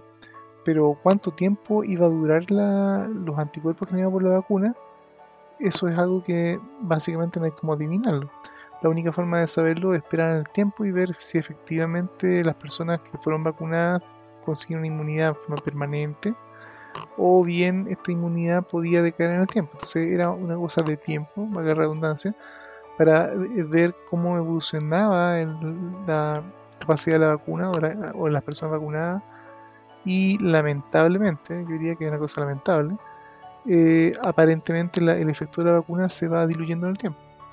Ahora, a mí me queda un poco la duda, y no he visto los estudios eh, en mayor detalle, si es que la declinación de este efecto es algo que se ha medido en forma, entre comillas, eh, de laboratorio, así que han hecho pruebas sanguíneas para ver efectivamente el nivel de anticuerpos de las personas, o si en realidad lo que se ha visto es que haya, haya comenzado a aumentar el número de casos de personas, incluso en personas previamente vacunadas, que podría ser también efecto de las nuevas variantes, que tal vez en realidad la vacuna Pfizer o la que se está usando, tal vez nunca tuvo una o no podría haber tenido una buena eficacia contra una variante nueva que es ligeramente distinta a las que se usaron para diseñar la primera en primer lugar. Pero bueno, eh, yo creo que era uno de los escenarios que se podía dar. De hecho, desde el principio también muchos expertos hablaban de que era posible, y era un escenario posible, de que esta enfermedad, inclusive ahora que todavía sigue en nivel de pandemia, pudiera eventualmente ser controlada en base a vacuna y en cierta forma los resultados han sido, van apuntando en, esa dirección, pero que se transformara en una endemia, que en el fondo eh, ya se puede volver a una relativa normalidad, pero se, se iba a requerir una, un proceso de vacunación periódica, más o menos, como se ha, estado haciendo también por bastantes años con eh, la influencia estacional, que todos los inviernos o en otoño en realidad, eh, los países, y Chile también incluido, hacen campañas de vacunación porque se sabe que todos los años, en periodo invernal, van a aumentar los casos de influenza, entonces todos los años nos vacunamos y se preparan vacunas año a año, se van actualizando para ir cubriendo las nuevas cepas o las cepas, que año anterior han sido más, más prevalentes. Pero entonces, bueno, es muy probable que, que, se haya, que se tenga que colocar una tercera dosis pero es algo que además tiene que ser decidido, investigado y justificado bien, no solamente por un tema de comercial, digamos, que en todo caso Pfizer yo creo que ahí es conveniente para ellos, digamos que el mundo necesita aún más dosis de su vacuna, eso sin lugar a duda un buen negocio para ellos, pero si, si efectivamente una, una, nueva dosis de vacuna realmente protege o no, es algo que ojalá se pueda investigar bien. O bien hay, hayan vacuna actualizada, porque no, tal vez, no sé si la tercera dosis eh, sirva si es que sigue siendo la misma vacuna para, desarrollada por lo menos con, las primeras variantes del, virus. Bueno, según lo informado por Pfizer, eh, eh, los cuatro se ellos se basaron en los estudios israelitas. Así que los estudios israelitas no, no, tienen que ser tan malenos. Yo la verdad que también desconozco cuáles son esos estudios porque la noticia sale así, pero Em, seguramente son bastante serios. Y, en base a esos estudios, Pfizer, eh, em, eh, y bueno, según sus propios datos también eh, señalan que, sería bueno que aumenta, se pusiera una tercera dosis. Y según ello, esto aumentaría de 5 a 10 veces los valores de los anticuerpos neutralizadores del tipo nativo y la variante beta del COVID-19 y pronostican un resultado similar de protección contra la variante Delta. O sea, aumentarían estos, estos anticuerpos, digamos. Bueno, al menos eh, lo, que, lo que ellos precisan sí es que esa reducción de efectividad es con variante Delta, no, no, con las otras. Y mm, ahora, bueno, aquí en Chile ya nos estamos adelantando con la tercera dosis, pues, vamos adelante, ¿no? Por supuesto, tenemos a personas muy bien posicionadas que ya han exigido su dosis de la forma más variopinta e, impositiva, por, ejemplo, siendo directores de una clínica popular en Chile. Bueno, no, muy popular, digamos, bastante conocida, digamos. Conocida. que está en la comuna de Las Condes. Pero sí. Eh, bueno, en todo caso, es posible que finalmente, eh, eh, en el caso chileno, finalmente el ISP y, las autoridades autoricen que se inicie un, una aplicación masiva de, una tercera dosis. Pero eso es algo que todavía tiene que verse y tiene que confirmarse, porque en el fondo igual pago por ver, digamos. O sea, ojalá que los estudios que avalan que efectivamente esto es una buena medida tienen que todavía hacerse y confirmarse. O sea, no creo que sea bueno comenzar a dar palos de ciego o crear una falsa eh, sensación de seguridad colocando una tercera dosis con la esperanza de que efectivamente ayude cuando tal vez la evidencia muestre que no, es así y la gente se confíe porque, oye, me puso una tercera dosis, no hay problema y tal vez podría, podría saberlo. Entonces, la verdad, necesitamos basarnos en evidencia y ojalá los científicos, me imagino, ya están trabajando en ello, eh, puedan hacer, las pruebas que puedan confirmar que efectivamente esto, eso se justifica, de verdad mejora nuevamente o levanta los niveles de, de anticuerpos y que efectivamente esa mejora o restauración de los niveles altos de anticuerpos efectivamente proteja contra la famosa nueva variante Delta que está arrasando a nivel mundial en, cantidad de contagios en todo el mundo. Y, y las próximas variantes que vayan surgiendo, porque van a surgir no solamente todo el abecedario griego, sino que le vamos a tener que poner números. tenemos el alfabeto chino todavía, sí. deberían, deberían haber empezado por ahí. bueno, estimados, como siempre ha sido un gusto, muchas gracias por vuestra participación.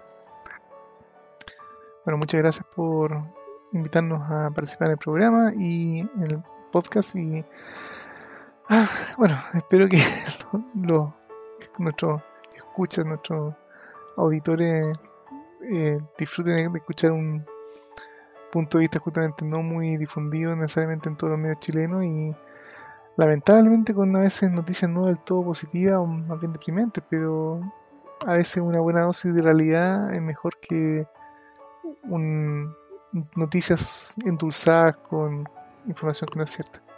Así que sugiero a todos los que nos escuchan que no crean nada de lo que dijimos, sino que en realidad vean ustedes mismos, investiguen, lean. nosotros en general publicamos los enlaces de, las fuentes noticiosas o informativas que en los cuales se, ha reportado lo que estamos hablando y por supuesto podemos cometer algún, algún error u omisión muchas veces en lo que mencionamos, pero no nos crean, investiguen y compruébense que lo que estamos diciendo es una verdad. Cosa que la verdad brille por sí sola sin necesidad de silenciar a nadie. Y un abrazo a todos. Bueno, eh, eh, esa recomendación está bien, Daniel, pero siempre y cuando no se vayan a investigar en el Guardián de la Salud. ¿O no? Nuestro, nuestro, nuestros medios chantas que tenemos. Bueno, un saludo a nuestros auditores y, y síganse cuidando niñas y niños que todavía tenemos para rato con el tema del COVID. Hasta pronto. Así es, muchas gracias Daniel Mario, muchas gracias a los auditores y como siempre les invitamos a que le den me gusta a este capítulo, que se suscriban a nuestro canal y que nos sigan en nuestras redes sociales en Facebook barra escépticos, en Instagram arroba ah-cl y en Twitter a-escéptica, así como también nuestro blog www.aech.cl. Nos estamos viendo en un próximo episodio. Hasta pronto.